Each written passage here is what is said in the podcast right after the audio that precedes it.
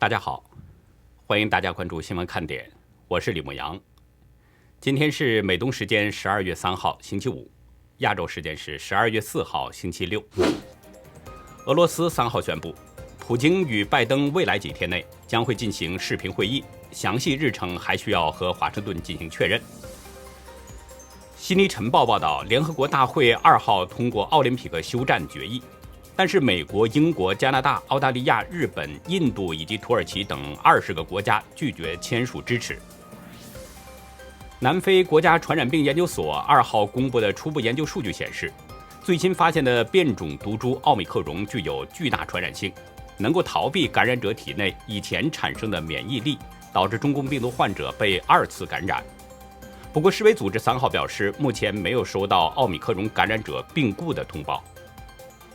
中央社三号引述知情人的消息，斯洛伐克经济部次长卡罗尔·加莱克将从五号开始对台湾进行为期五天的访问，期间将主持首届台湾与斯洛伐克次长级经贸磋商会议。世界民主峰会即将举行，没资格参加的中共最近不断发出批评的声音。二号，中共外交部副部长乐玉成表示，中国是当之无愧的民主国家。引起网络一片嘲笑。截止到美东时间十二月三号下午两点，全球新增确诊中共病毒人数是七十二万两千二百人，总确诊人数达到了两亿六千四百四十三万九千九百九十三人，单日死亡是七千九百一十人，累计死亡总数是五百二十四万九千四百八十七人。下面进入今天的话题，恒大变相宣布破产。冲击马上就要到了，最大受害者是谁呢？滴滴被腰斩之后宣布退出美国股市，谁在主宰着华企的命运呢？在围绕着台海、美中的议题上，今天发生了三件事，令中共非常不爽。节目的开始，还是向大家举报 YouTube 严重涉黄的问题。已经一个多月了，无论我们怎么努力，新闻看点依然天天被黄标。涉黄是个大问题，希望大家都来举报有关的涉黄行为。我们不接受这种变相恐吓，不接受共产主义的暴力哲学。我们需要真相，需要言论自由。所以希望大家呢能够继续支持我们，一起来抵制中共渗透。请大家继续在视频下方留言，支持新闻看点，支持言论自由，拒绝中共渗透，拒绝冷暴力。先说一个突发消息吧。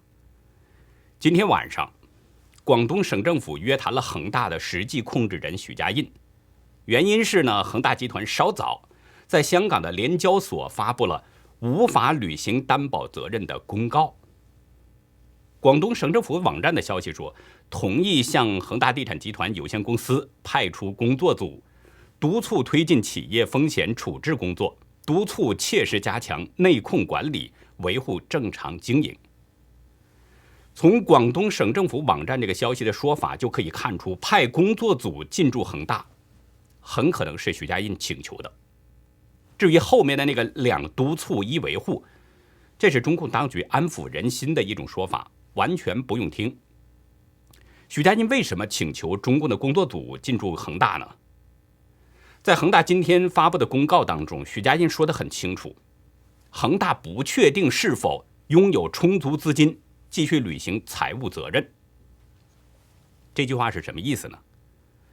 许家印实际上还是用了一种模糊的说法。作为恒大集团董事会的主席，许家印他会不清楚恒大有没有钱吗？所以这种说法的本身还是有安抚人心的色彩。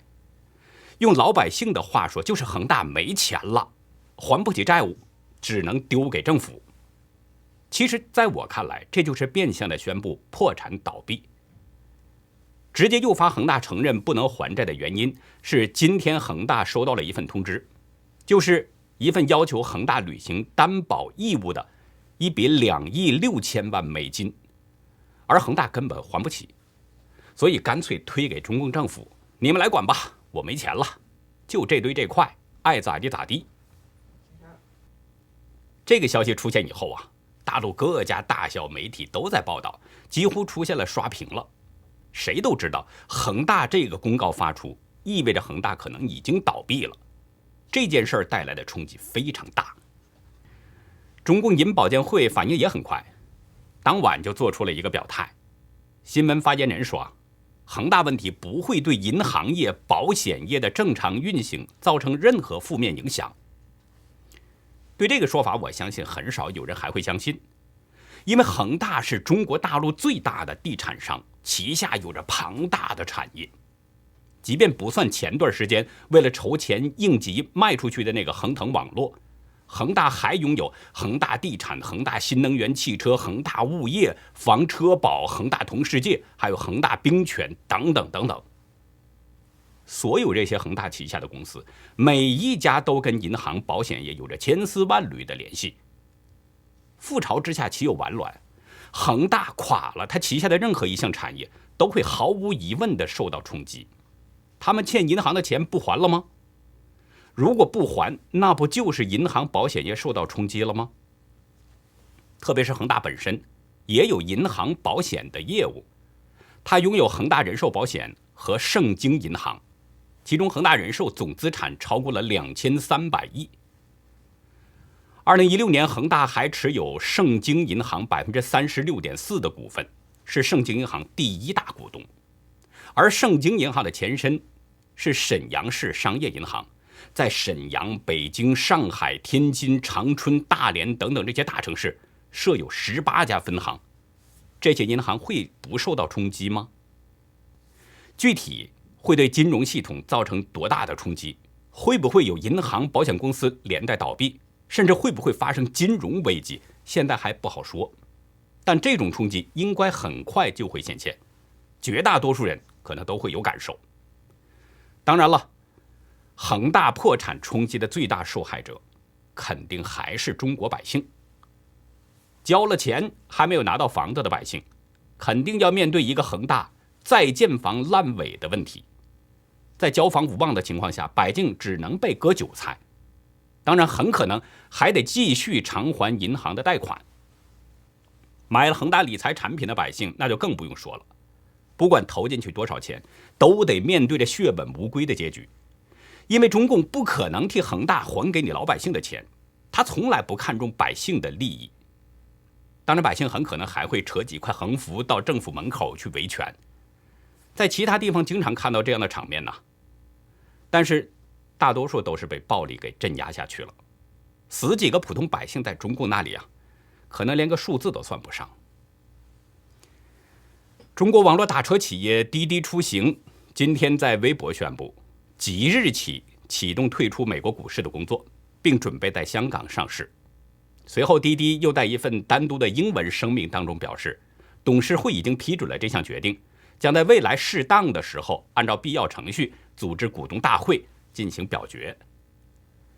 一位在北京总部的滴滴投资人向《金融时报》表示，任何大股东都不太可能反对退市，软银、红杉和腾讯等大股东不敢抗议和违抗政府。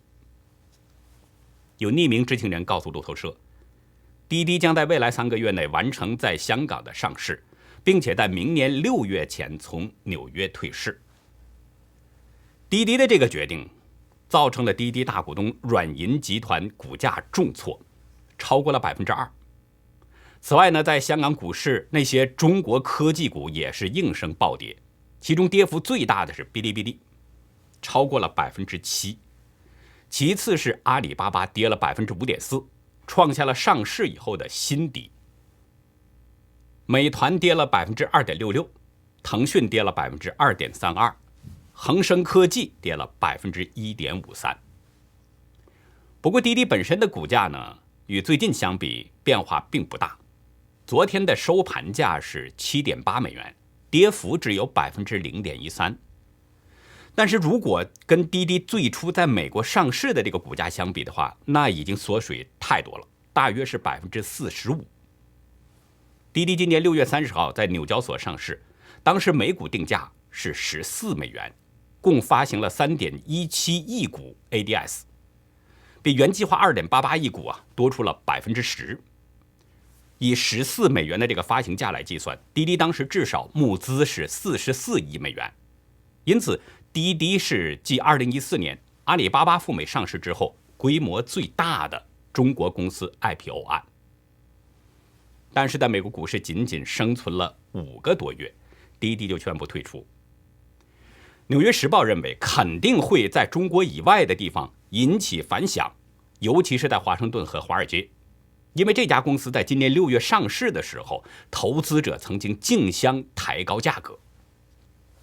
滴滴显然也知道退出美国股市会带来什么样的影响。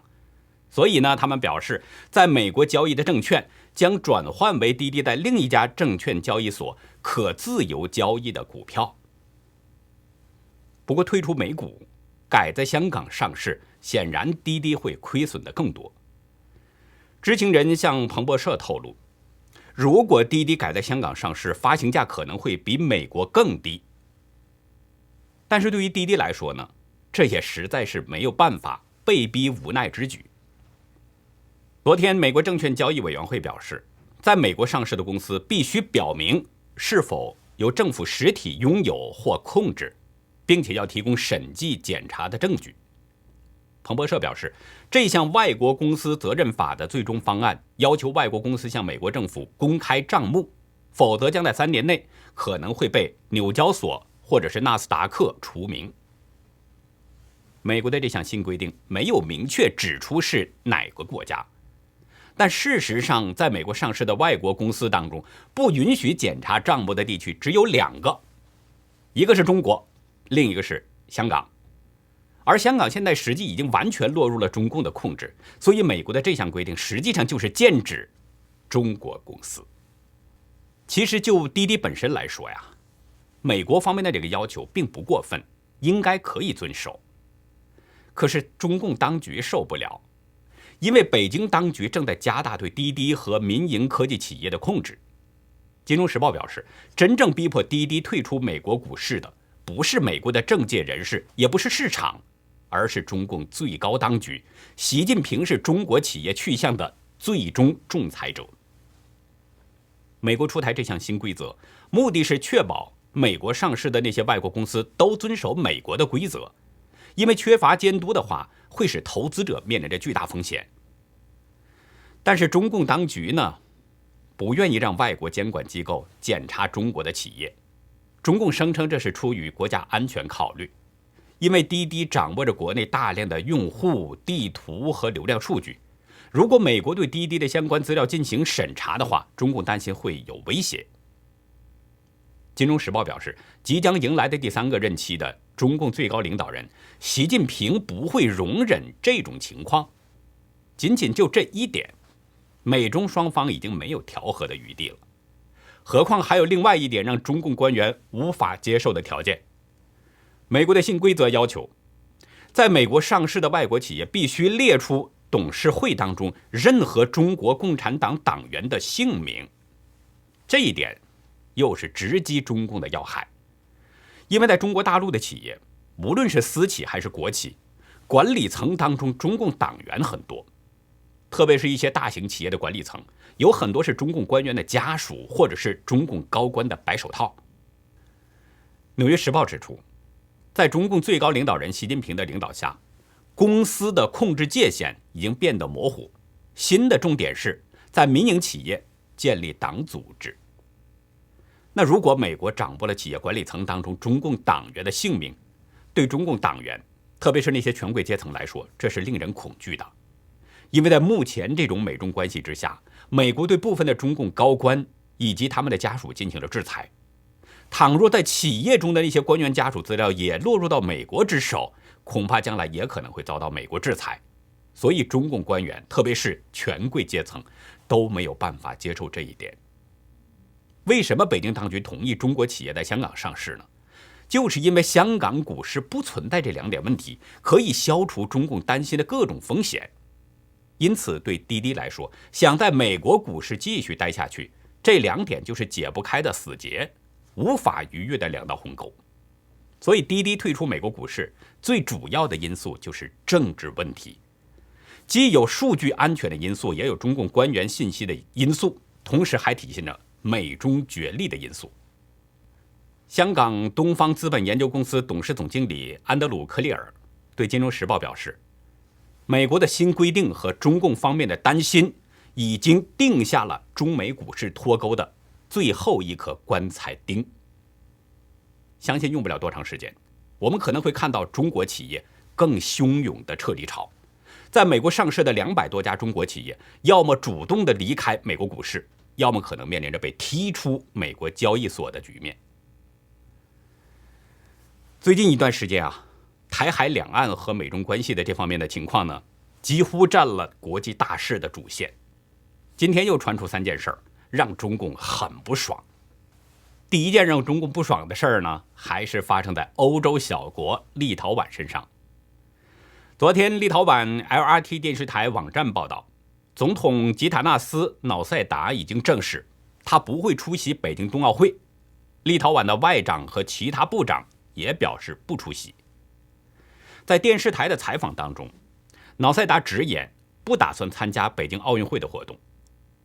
立陶宛外交部在发给电视台的信息当中说，外长兰茨贝格斯不会参加北京冬奥，并且还进一步表示，立陶宛政府的其他代表也不会这样做。这是立陶宛政府官员第一次如此明确的公开表态，都不会参加北京冬奥。事实上，这也是世界上第一个公开外交抵制北京冬奥的国家。立陶宛再一次走在了世界的前面。目前还没有看到中共方面的反应，但是也可以想得到，之前立陶宛与中共之间的关系已经被中共给降到了代办级别。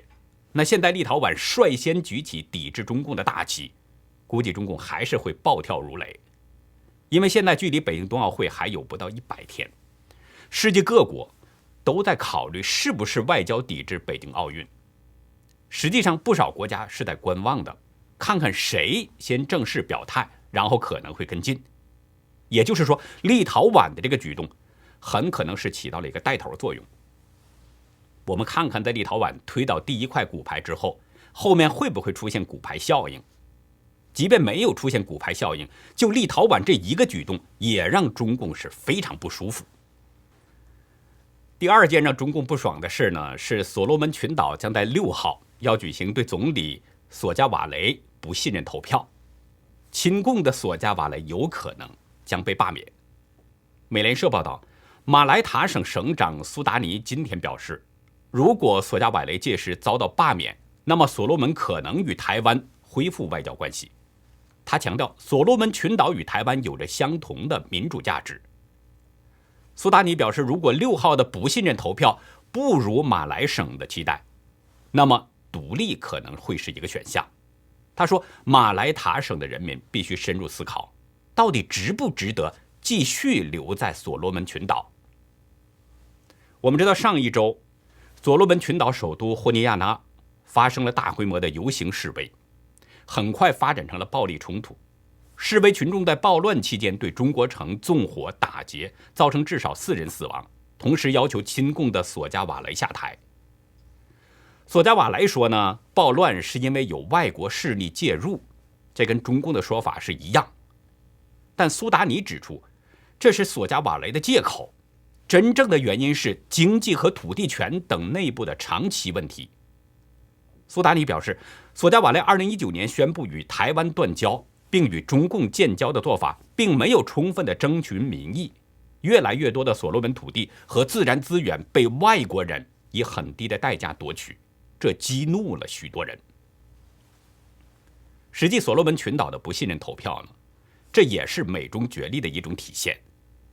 据澳洲智库洛伊国际政策研究所刊物解释者表示，去年十月，在索加瓦雷转向中共的一个月后，马来塔省。曾经收到了美国国际开发署的一笔巨款资助，两千五百万美元，这是往年的五十倍。其实，美国的这个动作是在索加瓦雷转向之后，明显就是要扭转中共的收买局面。中共为了挖角台湾，对所罗门做出了庞大的金元承诺。北京曾许诺向所罗门提供价值五亿美元的援助，但不知道这笔巨款的流向和用途。今年八月，所罗门群岛先驱报披露，索加瓦雷签署了一份文件，说呢支持他的五十名议员当中有三十九人将获得国家发展基金赞助的选区建设资金，而实际上那些钱是中共政府通过这项基金资助的，三十九位议员每人得到了大约两万五千美元。所以不难看出，所罗门群岛的走向实际也是美中角力的一种体现。因此呢，大家可以继续关注一下六号的公投情况，看看亲共的索加瓦雷会不会被罢免。如果他没有被罢免的话，看看所罗门群岛的最大省份马来塔省会不会选择独立。其实这两种结果，不管出现哪一种，中共都相当不爽。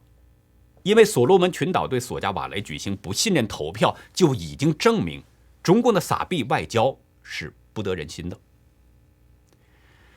第三个让中共感到不爽的呢，是刚刚当选的洪都拉斯总统的秀马拉卡斯特罗极有可能转变了选前的立场。他通过高级盟友放出消息，不打算与北京建立外交关系。昨天，卡斯特罗的资深盟友。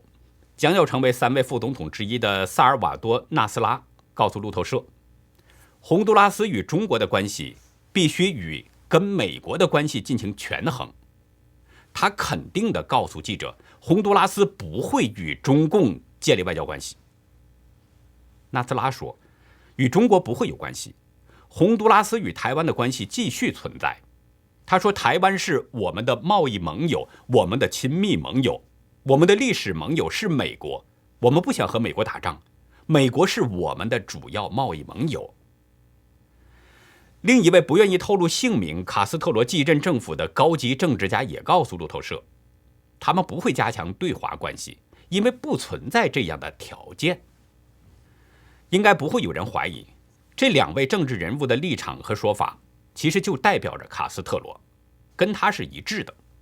也就是说，卡斯特罗已经改变了选前的立场。大选前，六十二岁的卡斯特罗曾经表示，他对与中国大陆开始正式外交关系持开放态度，声称呢，如果当选，将与台湾断交，与中国大陆建交。卡斯特罗当时表明这个立场之后啊，美国国务院在洪都拉斯大选前夕表示。美国希望洪都拉斯维持与台湾的邦交关系，但随后中共批评美国干涉他国内政。围绕着洪都拉斯的走向，美中双方开始掰起了手腕，外交角力显得异常突出。现在卡斯特罗转变选前立场，已经显示出了美国的力量更强一些，中共又输了一局。这也意味着中共在洪都拉斯的撒币外交遭到了挫败了。众所周知，中共近些年一直在中南美洲实施外交布局，比如跟秘鲁和智利签署自由贸易协议，用类似的经济手腕拉拢一些穷小国家。特别是对与台湾有邦交关系的国家，中共血本下得更大，不仅发展贸易关系，甚至大把撒钱收买这些国家的领导人。只要能挖角台湾的邦交国，中共是不惜任何代价。不过，尽管中共实施利益收买，洪都拉斯仍然将保持与台湾的邦交关系，这是中共非常不愿意面对的一个结局，因为他撒给洪都拉斯的那些钱，这就意味着已经打水漂了。实际上，这三件中共不爽的事情啊，还有更深一层含义，因为美国和中共分别代表着自由民主阵营和共产集权阵营。所以，美中之间的角力就是两大阵营之间的对抗。那现在谁强谁弱，已经看出来了。荷花定律是成功学的三大定律之一，而中国的古人呢，虽然不懂得这些现代的概念，但是却以传统文化的智慧总结出了与荷花定律类似的说法。在今天的文化看点，我们就来看看古人是如何总结荷花定律的。欢迎大家到优乐客会员去了解更多。我们的会员网站网址是 http: 冒号双斜线牧羊寿点 com，还有一个是 http: 冒号双斜线 youlucky 点 biz。那好，以上就是今天节目的内容，感谢您的收看，再会。